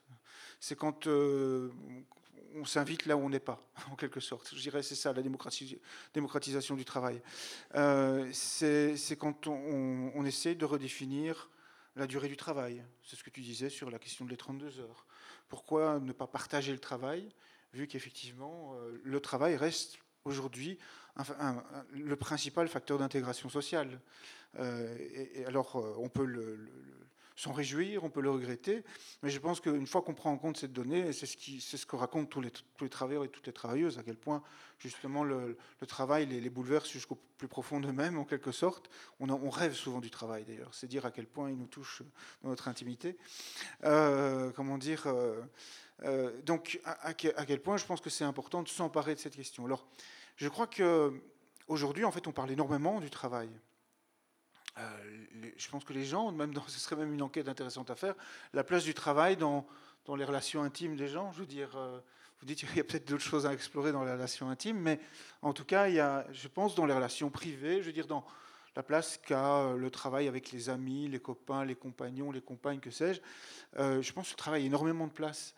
ce qui nous manque, c'est, je pense, des lieux, des organisations, ça peut être des mouvements, surtout des mouvements sociaux, euh, et aussi des, mouvements syndicaux. Le syndicat est un mouvement social. Euh, des lieux qui soient conçus comme un espace de réflexion et d'action sur le travail. Et aujourd'hui, notamment de manière dominante dans le mouvement syndical, par exemple, la question du contenu du travail, c'est-à-dire de ce qu'on fait, euh, de l'utilité de ce qu'on fait, ben, n'a pas été encore euh, pris comme, question euh, politique, de manière dominante. Il y a des, morceaux du syndicalisme qui essayent de le faire, en Belgique, en Europe, etc. Il y a des ateliers travail et démocratie, par exemple, qui se constituent. On se dit, mais en fait, démocratiser le travail, ça veut dire intervenir sur ce qu'on fait. Est-ce que c'est légitime de nous demander de faire telle et telle chose? Est-ce que c'est légitime pour des coiffeuses d'utiliser des produits qui font qu'elles ont quatre fois plus de risques d'avoir un cancer du sein que les femmes en général? Cette question-là, c'est la question des conditions de travail, la question du contenu. Euh, que les conditions ont déjà plus été discutées d'une certaine manière, alors, plus que le contenu. En partie, c'est-à-dire qu'il y a vraiment un combat, une bataille pour invisibiliser les conditions de travail aujourd'hui.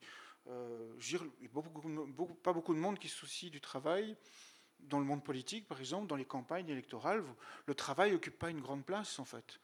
Euh, je veux dire, le, plutôt, il est plutôt même relégué à l'arrière-plan. On dit qu'on va créer des emplois, mais on ne se soucie pas nécessairement de quel type d'emploi on va créer, etc. Donc, du coup, euh, vive les plateformes, vive les, les, les, plateformes aussi commerciales près des aéroports, euh, tout ça, ce genre de trucs. Mais je, je, pense que démocratiser le travail, c'est donc pouvoir se construire des mouvements euh, des lieux euh, d'action collective euh, dans lesquels on, peut, on se donne le droit d'intervenir sur le contenu du travail.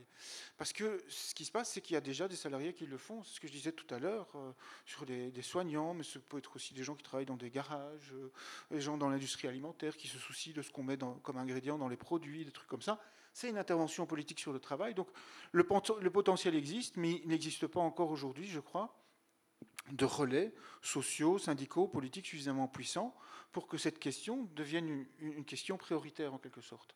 Alors que je pense qu'elle l'est déjà dans, la, vie, en tout cas, euh, de, beaucoup de personnes. Ce qui, fait que du coup, on peut s'interroger sur euh, qu'est-ce qui, euh, qu'est-ce qui justement bloque. Aujourd'hui, la société capitaliste est clairement une société dans laquelle les salariés sont expropriés. L'expropriation, ça veut dire exproprier du droit notamment du droit à délibérer de son travail. Vous demande pas de, vous, vous intéresser, de vous intéresser à ce que vous faites, on vous demande de le faire. Et de le faire avec énormément de créativité éventuellement, mais de surtout pas vous intéresser à la finalité de ce qu'on vous demande de faire. Et donc je pense que c'est par là justement qu'on pourrait, euh, comment dire, euh, euh, faire le, poursuivre le bras de fer avec le, capital, en quelque sorte, parce que c'est bien avec lui qu'il faut le faire, c'est justement de s'inviter sur la question qu'il a, sur deux questions qu'il a, le plus à cœur, c'est celle de la propriété et celle, sur celle du travail. C'est lui qui a le monopole, presque le monopole de la décision du travail. Et, et, donc je pense que là, c'est vraiment un enjeu tout à fait déterminant. Et tu as des intuitions sur la forme que pourraient prendre ces relais? Mais moi, moi, je pense qu'on a, on a déjà, euh, je dirais, l'expérience des, mouvements sociaux, elle est déjà très, très importante. C'est-à-dire qu'on a des, des, des pratiques. Euh, comment dire, dans le mouvement syndical, on parle du contrôle, du contrôle ouvrier. C'est quoi le contrôle ouvrier, en fait? C'est le fait que les salariés s'unissent sur leur lieu de travail pour empêcher l'arbitraire de l'employeur, l'empêcher que ce soit lui qui décide. À tel point qu'à un moment donné, euh, les salariés peuvent se rendre compte qu'il n'est plus nécessaire qui n'est pas utile finalement. S'il y a bien un, improductif dans la bande, c'est lui. Et donc, euh, en quelque sorte, on peut produire sans lui. Et qu'on peut même redéfinir les conditions et le modèle sous lequel on va produire. Et c'est, je termine là-dessus, un enjeu d'autant plus déterminant qu'aujourd'hui, je pense que c'est fondamental de bien rester lié, de bien euh, lier revenu et travail, et de continuer à s'inviter sur la question du travail, parce que si on veut répondre à l'urgence sociale et à la crise écologique, on, on va devoir imaginer et développer beaucoup plus d'activités de travail euh, demain que ce qu'il y en a aujourd'hui. Et donc, euh, laisser le travail parce qu'il est trop difficile, ce serait une grave erreur, à mon avis. Il s'agit surtout de l'investir pour le transformer collectivement. Ouais, euh, juste une question. Vu que je travaille dans une coopérative, est-ce que les coopératives ne sont pas déjà une réponse à ça quelque part? Est-ce que ça marche? Est-ce que les coopératives sont vraiment des coopératives? Voilà.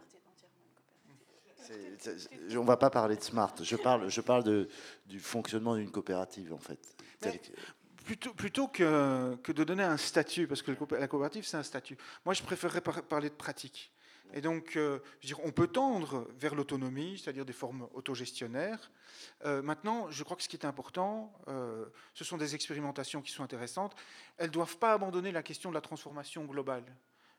c'est-à-dire que je ne pense pas que ce soit par de petites actions locales toutes intéressantes soient-elles euh, comment dire, qu'on peut, vraiment défier euh, la force du, du, capital. Mais c'est par ces expérimentations-là aussi, en les associant à des mobilisations collectives, qu'on peut, euh, comment dire, déjà s'inviter à construire des éléments de ce qui pourrait être souhaitable demain, je dirais. en même temps que de construire des rapports de force. Et, le rapport de force, il se construit aussi via des mobilisations collectives, via des grèves, via des arrêts de travail, via le fait qu'on peut à un moment donné défier au, pouvoir arbitraire le fait qu'à un moment donné, euh, on peut mettre en échec en fait l'arbitraire, et en particulier l'arbitraire patronal dans les relations de travail, puisque il est, il est quand même assez conséquent aujourd'hui. Euh, on a parlé des artistes, c'est vraiment très très important, et je pense que c'est vraiment important de relier la condition des artistes aux journalistes, comme tu l'as fait, à la condition ouvrière aussi, qui est une des conditions les plus invisibilisées qui soit aujourd'hui socialement. Euh, et je pense que c'est vraiment important de tisser des liens entre ces mondes et de, poser la question du travail et de, de se donner la légitimité d'intervenir sur cette question. C'est drôle, pardon, tu voulais juste ce que tu disais, tu parles du contrôle ouvrier et d'un coup ça m'a fait un, on parlait même tout à l'heure de, ce travail artistique où on est un peu euh, atomisé avec nos combats quotidiens et tout ce travail un peu invisible et qu'on fait pour que le reste existe. Et tu me disais tout à l'heure, et moi je sais que je fais ça aussi beaucoup, de, de, contrôler que les autres euh, de mes amis artistes, et ça, t'as demandé combien? Et ça, t'as dit non, j'espère. Et ça, et toi, tu disais que tu coachais. Et en fait, c'est drôle parce que j'avais pas fait ce lien, mais tu dis contrôle ouvrier. Je me suis, c'était l'image, ça m'a fait l'idée que en fait, là, dans nos réseaux proches et intimes, on, avec l'expérience, on commence à exercer une un mode de contrôle ouvrier sur le travail des uns et des autres, au sens de, est-ce que tu es sûr que ça, tu dois vraiment le faire de cette manière? Enfin, juste, c'était cette image, je l'ai trouvée belle et ça m'a donné un éclairage sur euh, un milieu que je connais plus. Euh. Oui, et pour euh, enfin, rebondir sur les coopératives, moi je constate que quand même, en tout cas dans le secteur artistique, il y a de plus en plus d'initiatives de regroupement d'artistes enfin, de différents secteurs, mais qui vont se mettre ensemble. D'ailleurs, pas toujours juridiquement, légalement, enfin parfois ça prend même pas la forme d'une SBL ou quoi que ce soit, mais juste de mettre en place des systèmes de, de se retrouver, de prendre un nom commun pour avoir une certaine identité et pouvoir se représenter sur la scène. Et je pense quand même que ça donne euh, une certaine force et ça évite pas un rapport euh, marchand qui existe, euh, qui, qui, qui, est présent dans le. Enfin, qui, qui fait, enfin, le milieu de l'art est un milieu marchand, mais je pense que ça permet quand même de, voilà, de, de se sentir plus fort à certains endroits. Le collectif des coursiers n'a aucun statut juridique. Hein. Et pourtant, il a été légitimé par Deliveroo. Après, la question, c'est combien de temps ça tient et tout ça, parce que souvent, c'est ça la, question de. Enfin, je constate, euh, pour avoir très, été très fort investi dans la question du, statut d'artiste jusqu'à découragement de, ces multiples réunions. Enfin, c'est un très bon exemple, hein, cela dit. Euh, le gouvernement met en place une espèce de commission euh, composé notamment d'artistes pour réfléchir à la question du statut d'artiste. Il demande aux gens de s'investir euh, pendant des semaines entières pour assister à des réunions qui ne sont pas payées. Donc évidemment, qui va participer à ces réunions? Des gens qui sont euh, salariés par ailleurs dans leur institution culturelle, mais évidemment, les artistes ne vont pas aller s'investir huit semaines d'affilée pour parler autour de la table avec les gouvernants. Et la réponse à ce moment-là, ça a été que juridiquement, c'était pas possible d'engager des artistes via le ministère de, de l'emploi, ou je sais plus, enfin, le pas le ministère, mais le. Bref. Donc, c'est aussi enfin, cette question de comment tenir sur la longueur et tout ça dans des. Elle est complexe et tu as raison quand tu dis qu'il faut des endroits. J'ai l'impression que c'est avant tout des endroits qu'il faut chauffer éventuellement. Oui, en tout cas, des, espaces qui, des espaces où on peut imaginer un peu comme ça des, manières de faire, où les, imaginaires même euh, peuvent devenir pour eux entre les différents secteurs, pour aussi imaginer des choses. Et peut-être ça peut nous amener à ce qui nous fera office de conclusion, dans cette idée de projeter ce que, dans quelle direction, si on ne veut pas revenir au travail à la tâche du 19e siècle et, tout ce qui allait avec, mais plutôt dans un futur même euh, très proche. Euh, Mathilde a un outil très utile. oui, mais alors, je ne sais pas quelle heure il est. Bah, il est assez tard. Il est 21h, 22h30. Peut-être qu'on peut, se, on peut demander à notre assemblée comment, ça, comment ça va. Si vous en pouvez plus. On a commencé en retard. Mais peut-être tu peux présenter la, futurologie et la manière dont tu. Oui, ou alors on fait un petit tour de questions. Aussi. Est-ce qu'il y a des questions Avant qu'on parle du futur. Oui, au fond.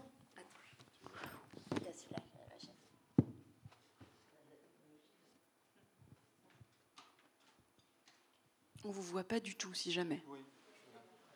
On a l'impression que vous êtes 1500.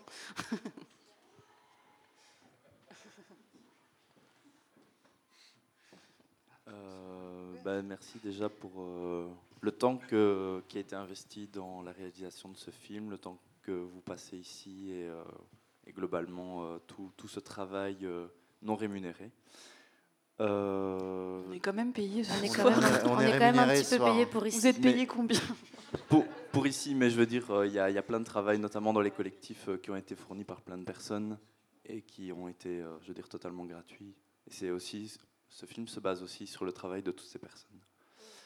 Euh, j'ai une question un peu parce que j'essaye de trouver des, pistes de solutions du coup par rapport à tout ce qui se dit ici. Euh, j'aimerais savoir si vous avez déjà entendu parler de Bernard Friot et de du coup son euh, un peu sa théorie du salaire à vie et ce que vous en pensez par rapport à toutes les toutes les pistes de solutions que ça pourrait ouvrir euh, parce que j'ai l'impression que sinon on se, heurte à un mur simplement euh, à chaque fois, puisqu'on arrive. Euh, enfin, je sais pas. La question du coup c'est est-ce que vous connaissez la théorie du coup et, et un petit peu voir vos réactions par rapport à ça? Oui, peut-être. Il y a peut-être des gens qui connaissent. Oui, de toute façon, oui, je pensais bien. Juste pour préciser, avant que tu répondes sur Bernard Friot et, euh, sa, proposition. La revue Salariat dont je parlais tout à l'heure, et entre autres euh, Bernard Friot, directeur de publication. Donc ça s'inscrit dans un peu cette dynamique de recherche. Mais tu veux le présenter? Le présenter enfin, ou, cette, euh, le, salaire à la qualification personnelle, comme il dit. Oui. enfin, j'aurais du mal à présenter Friot en trois minutes. je me doute. voilà. maintenant, je veux dire, si de manière bien imparfaite, euh, allez, on l'a invité il y a quelques années, on essaye de, suivre un peu aussi sa, réflexion. ce que je retiens un petit peu de lui, c'est l'idée de dire qu'on va essayer de rechercher le déjà là révolutionnaire dans la société pour essayer de l'étendre. Euh, euh, comment dire, à, l'ensemble de la société, et qu'il y a deux éléments révolutionnaires pour lui, si je me trompe, qu'il souhaite étendre, c'est toute la question de la cotisation sociale et celle de la qualification. Et donc, euh, il propose en fait de supprimer le marché du travail. C'est vraiment une de ses, principales propositions, je pense, en disant que euh, la société pourrait assurer la, distribution d'un salaire à vie. Euh, alors, à partir d'un certain âge et des différents niveaux de salaire, je pense à partir de 18 ans, si je me trompe, dans différentes propositions, et une échelle de salaire qui varierait alors, suivant ces, dernières propositions, je ne sais pas, mais à l'époque, dire ça comme ça, on était entre 2 et 8 000 euros, ou entre 2 et 6 000 euros, si je me trompe.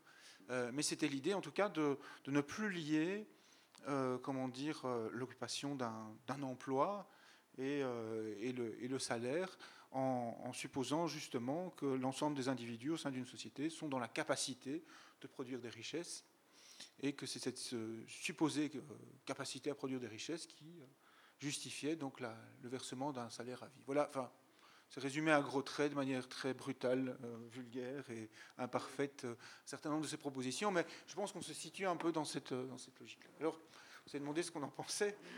je fais une petite pause et puis je vous dis quoi. donc, non, mais en fait, je pense que le débat est intéressant, mais il est compliqué à plus d'un titre. Et je vais vous dire pourquoi je, trouve qu'il est compliqué, pour une des raisons pour lesquelles je trouve qu'il est compliqué.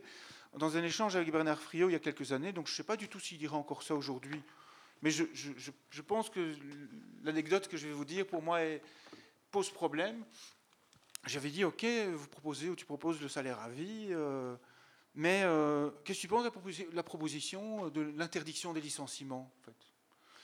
Euh, c'est une revendication qui est posée par certains mouvements de dire dans les entreprises qui font des bénéfices, pourquoi est-ce que les employeurs ont la liberté de licencier comme ça les gens selon, selon leur, bon, leur bon vouloir? Ils disaient, oh, ça, je ne suis pas pour. Je ne suis pas pour parce que voilà, ça pose problème. Je qu'on pose, qu'on, pose la question à un autre niveau, un autre enjeu, etc. Alors je vous dis, je ne sais pas du tout s'il dirait ça aujourd'hui, donc je ne vais pas lui faire un procès d'intention. L'enjeu n'est pas du tout là. Euh, je, dire, moi, ce qui, me, ce qui me frappe, si vous voulez, c'est l'écart qu'il y a entre euh, des, préoccupations portées par le travail réel et un modèle qui est intéressant à débattre, mais euh, qui me semble juste ici rester un petit peu dans l'incantation, c'est-à-dire qu'on en appelle, on appelle le monde à se référer au modèle de Bernard Friot ou à un autre modèle, et je, ne vois pas nécessairement de perspective stratégique concrète pour passer à sa mise en œuvre, en quelque sorte. Euh, mais je vois plus de modalités de réalisation concrètes dans l'adoption d'une réduction collective du temps de travail, qui peuvent être portés déjà aujourd'hui par certains collectifs. Je vois plus de réalisations concrètes dans l'idée d'interdire les licenciements. Je vois plus de réalisations concrètes dans l'idée d'imposer le contrôle ouvrier, de contrôler la production, euh, de, transformer collectivement la, subordination. Donc, je ne suis pas contre en soi ce type de proposition. Je me dis juste, j'ai parfois l'impression qu'elle reste fort, fort à l'écart des luttes, euh, des conditions de vie et de travail concrètes, et, que parfois, euh, j'ai un peu des peurs parfois par rapport à. J'ai un certain nombre de craintes, si vous voulez, par rapport euh, à des propositions qui sont intéressantes, mais entre lesquelles une sorte de, vide stratégique, où on se dit, tiens, euh, comment les mouvements peuvent s'approprier ça, ou c'est bien ça qu'ils doivent s'approprier? Qu'est-ce qu'on fait de ce dont ils s'approprient aujourd'hui? Est-ce que c'est contradictoire ou pas? Et, là, je, trouve qu'on est avec des, grosses questions irrésolues, à mon avis. Euh, jusqu'à aujourd'hui. Et voilà, c'est pas des oppositions, c'est plutôt des interrogations que j'ai par rapport à, par rapport, euh, pas tellement aux propositions, mais par rapport aux, modalités stratégiques, je dirais. Mais est-ce que moi j'ai un rebond? Pardon, je laisse la parole publique, mais est-ce sur le, la réduction du temps de travail euh, Est-ce que ça s'applique Est-ce qu'il n'y a pas tout un champ Tu dis que je comprends ce truc où c'est pour être très concret, mais j'ai l'impression qu'il y a tout un champ aujourd'hui de profession et de manière de travailler où la question de la réduction de travail, je vois même pas comment elle pourrait s'appliquer. C'est-à-dire que dans un rapport, euh, donc, et c'est hyper important, euh, notamment euh, sur un rapport ouvrier, ou je, le vois bien dans des processus industriels, mais il y a tout un tas de champs où je vois, enfin, j'ai du mal à concevoir comment ça peut s'appliquer l'application, la, la, réduction collective du temps de travail, euh, comment dire, euh, elle, euh, elle s'applique assez simplement une fois qu'elle est décidée. Je veux dire. si on se base bien sur l'idée que c'est travailler moins pour travailler toutes et tous. je veux dire, et, donc c'est l'idée du partage du travail. Et donc il y a énormément de secteurs où les gens font 60, 80 heures semaine. On se dit, mais une réduction collective du temps de travail. Enfin, moi je suis, je suis à 60 heures semaine, qu'est-ce que ça veut dire? Ça veut dire qu'on serait plus nombreux à travailler et que donc il y aurait une explosion du temps libre. Du temps libre, c'est l'ouverture du royaume de la liberté, justement.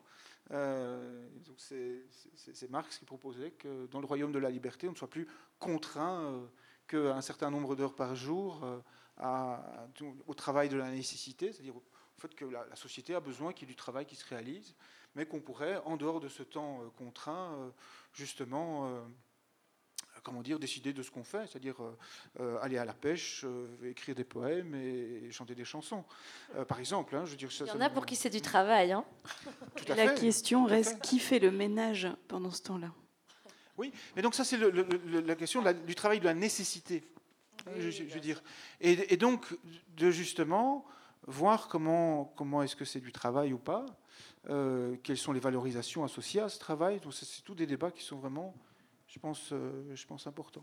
Euh, qui nettoie la canne à pêche aussi, donc du coup, mais euh, peut-être tout le monde. tout le monde écrit un poème. Justement, justement, c'est la question.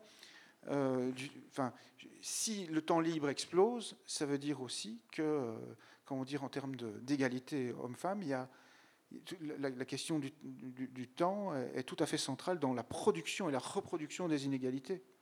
Hein, euh, je veux dire, euh, euh, et, donc je pense que cette question de, ces modalités d'application, la réponse passe, est sûrement pas simple pour toute une série de secteurs, mais elle passe justement par le fait que c'est l'application du principe de travailler moins pour travailler toutes et tous. Et si ce n'est pas qu'une question mécanique, c'est un, effet cumulatif, bien évidemment, puisque si on travaille toutes et tous, on renforce notre position dans les rapports de force pour redéfinir collectivement les conditions de vie et de travail.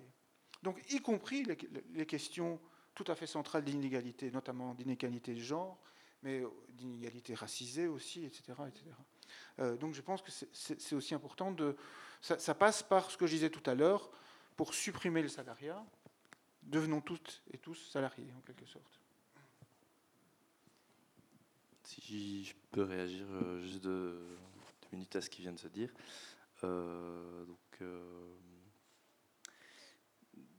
personnellement, travailler tous et toutes, oui, mais dans quelles conditions en fait? Et moi, je suis pas prêt à travailler dans n'importe quelles conditions. C'est juste ça que je me pose parce que là, ce que je vois, c'est que oui, on, peut potentiellement travailler tous et toutes, mais déjà, est-ce que euh, travailler 32 heures, c'est viable dans tous les métiers, dans le sens euh, les revenus? Il y a des gens pour, pour qui euh, ce revenu ne sera pas suffisant et du coup, comment ils s'en sortent? Et ensuite, bah, la question des, conditions de travail n'est pas réglée. C'est pour ça que euh, pour un peu approfondir mon point de vue par rapport à, aux théories de Friot et pourquoi c'est une bonne réponse euh, à, un peu tout ce qui se discute, c'est qu'en supprimant le marché du travail, on permet aussi aux gens de définir ce qui est utile socialement, ce qui est euh, un travail dégradant ou ce qui est... On, on, leur redonne le pouvoir de choisir l'activité qui leur semble décente et celle qui leur semble indécente. Et on sort de l'invisibilité le travail euh, comme, des, comme le travail des femmes ou euh, tout un tas d'autres euh, boulots qui sont, qui sont pas rémunérés ou pas valorisés aujourd'hui avec un salaire. Voilà, c'est juste ce que je voulais rajouter par rapport à ça. Est-ce que quelqu'un a une autre question? Est-ce que Mathilde, tu as encore l'énergie de nous pour conclure Ça m'a plongé dans d'intenses réflexions, mais c'est tellement des questions complexes qui ouvrent plein de questions. Voilà. Mais donc, euh, tu, nous, tu, nous, envoies vers l'avenir euh, rapidement? Oui, je vous envoie vers l'avenir. Non, mais si vous avez encore un petit peu d'attention, je veux bien partager avec vous un, un exercice de futurologie que peut-être on ne fera pas, mais oui, en tout cas, euh, peut-être on peut, je peux un peu expliquer comment ça marche. Est-ce que tu as le papier euh, qu'on a Donc, euh, j'ai la chance de faire partie d'un partie d'un groupe de recherche en futurologie de la coopération. donc, pour essayer de faire rapidement, la futurologie, c'est un peu des, c'est des techniques pour essayer de prévoir le futur, tout simplement. Donc c'est de la spéculation. Euh, ah ouais, je veux bien. Et donc, euh, il y a beaucoup de gens dont c'est le travail d'être futurologue. Il y a de plus en plus de gens qui sont futurologues. Enfin, peut-être que vous êtes familier avec ça, je ne sais pas du tout. Euh, notamment toutes les grandes entreprises. Je suis sûre que Deliveroo, a toute une armada de futurologues à son service, qui en gros utilisent plein de techniques euh, plus ou moins rationnelles. D'ailleurs, c'est assez intéressant parce que souvent, il y a plein de techniques qui sont inspirées aussi de techniques médiumniques et autres pour essayer de prévoir euh, les tendances futures, quoi. Enfin, les comportements humains, mais aussi euh, oui, de se projeter dans des mondes futurs, etc. Voilà. Et donc, dans ce groupe de recherche, nous avons été formés par des, par des gens qui ont étudié différentes techniques dans futurologie à euh, essayer euh, voilà, des techniques qui permettent un peu de collectivement essayer d'imaginer d'autres euh, d'autres formes. Enfin, je vais essayer d'être plus claire. Donc, il y a une, un, des exercices il y a des exercices qui consistent à essayer d'imaginer collectivement d'autres mondes que celui dans lequel nous vivons. Et alors, il y a plusieurs techniques pour ce faire, euh, mais je vais en partager une avec vous qui est assez simple finalement, mais que, j'aime beaucoup, qui s'appelle la technique des axes. Et alors, enfin la méthode des axes. Et alors, donc voilà, souvent ça vient après d'autres types d'exercices qu'on a, fait à plusieurs en groupe, où on a nommé euh, des valeurs ou des, euh, comment ils appellent ça, des critères incertains, des critères mouvants. Euh, qu'on nomme ensemble. Donc là, ce soir, je, je vais choisir moi-même les axes parce qu'on n'a pas tant de temps, si vous êtes d'accord. Et du coup, les axes seraient. attends, je peux prendre le livre du salariat Oui, on écrit ça. Est-ce qu'on voit Oui, ça va. Est-ce que tu veux bien, euh, ah bah, tu veux bien tracer les axes? Voilà. Regarde, tu peux recopier ce que j'ai mal écrit. Donc, on aurait. Euh, oui, tu peux faire un comme ça. Super. Et donc, on aurait d'un côté euh, la liberté. On va, on va, c'est pour parler du travail. Hein. C'est, de la spéculation du travail, ce qu'on va faire. Et d'un autre côté, je choisis auto-exploitation. Ça aurait pu être exploitation, mais je trouve qu'on a pas mal parlé d'auto-exploitation ce soir, donc je trouve ça intéressant. Voilà, et euh, d'un autre côté, on va faire un autre axe. Et du coup, je propose travailler moins et travailler plus.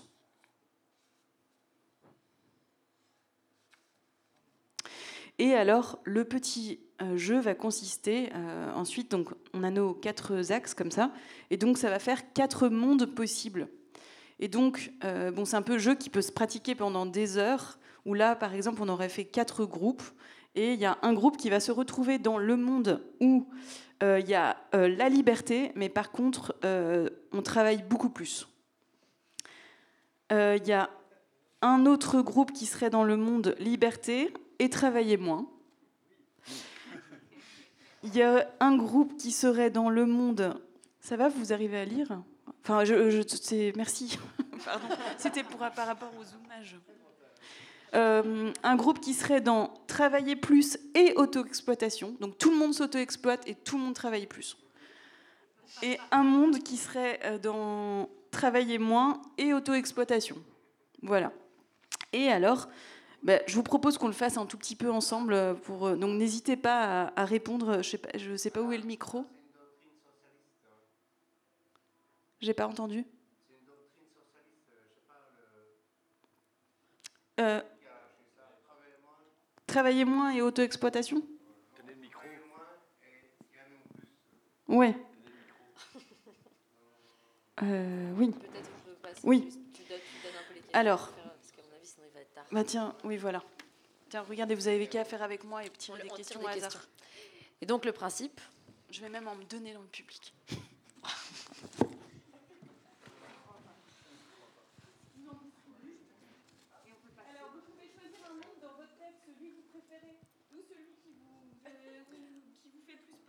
Elle a dit vous pouvez choisir un monde dans votre tête, celui que vous préférez ou celui qui vous fait le plus peur. Et alors, après, on peut s'amuser, essayer de répondre aux questions. Par exemple, tu as quoi comme euh, question?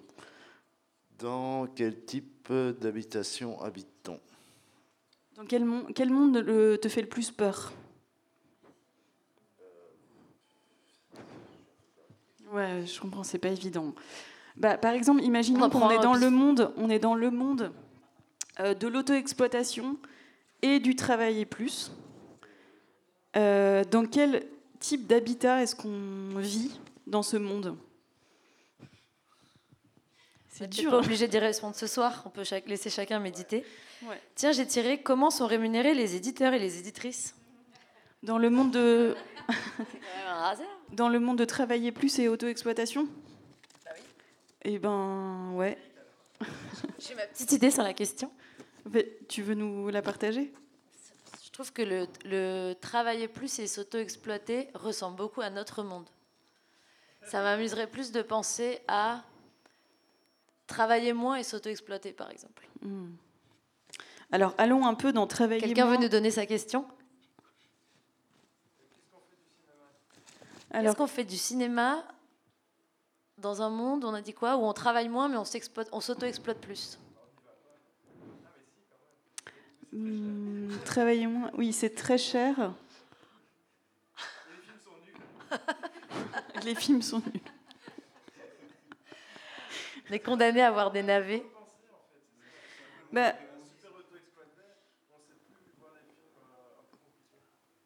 Il n'y a plus de montage, comme on travaille moins, on doit les Ah faire oui. très vite.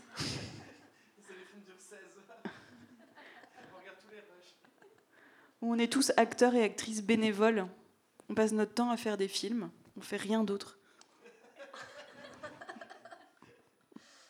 C'est un projet. Autre question? Ah, j'en ai une pas mal. Comment sont considérés les footballeurs? Dans, toujours dans travailler moins et auto-exploitation? Oui, on reste là, non? Alors, que font des football- footballeurs qui s'auto-exploitent? Comment sont considérés était la question. Ah oui. Mais comment on les considère du coup?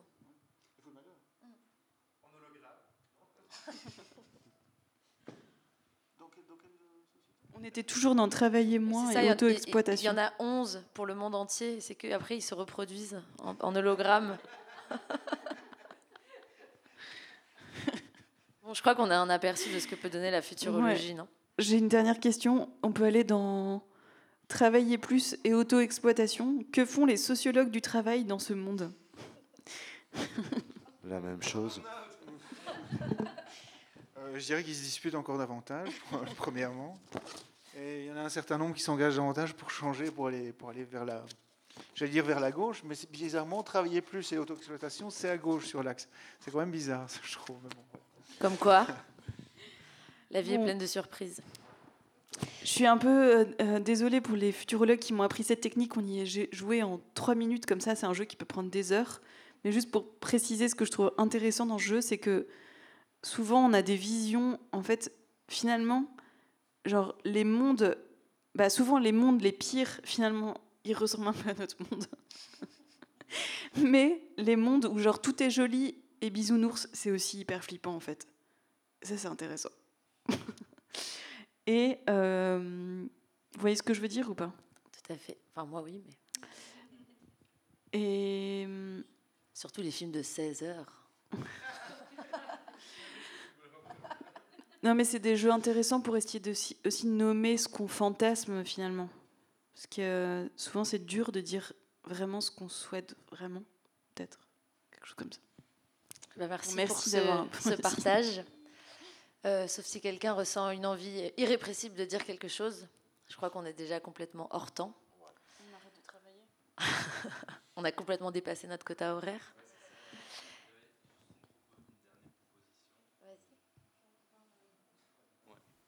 Euh, Tout à l'heure, euh, ça parlait de coopérative. Euh, je me dis, finalement, essayer de conjuguer les actions syndicales et les coopératives. Est-ce que des fédérations de coopératives qui se regrouperaient pour euh, travailler sur des questions euh, et qui, par là même, s'auto-emploieraient permettraient de répondre à la question euh, de, que tu posais tout à l'heure, euh, qui va participer à ces réunions de 8 heures euh, au gouvernement, tu vois? Donc euh, voilà. Est-ce que c'est envisageable de faire des fédérations de coopératives? Il me semble que ça peut être euh, envisagé. Ouais, il, y a, il y a des fédérations de coopératives. Tu parles un tout petit dans ta barbe? Peut-être qu'on peut aussi euh, lâcher cette situation de micro et de. Ouais. Et je sais pas si on est, on est chassé du vecteur là dans les 12 prochaines minutes. On me dit que non, donc on peut aussi continuer à discuter, aller boire un coup, si ça vous Ouais. Aussi. On peut continuer au bar, mais du coup quand on est au bar, on n'est plus payé. Et du coup, euh, va. Du coup, on peut plus parler du, du travail. coup, peut-être on parle d'autres parce que sinon, on va être rabat-joie si on parle du travail hors travail. Du coup, est-ce que c'est du travail ou est-ce que c'est Et du du coup, est-ce qu'on n'arrêterait pas de dire du coup? Ouais. En tout cas, merci beaucoup Merci pour votre Merci. attention, Merci à pour tout le euh, monde. vous, intervenants, intervenantes. Et bonne fin de soirée.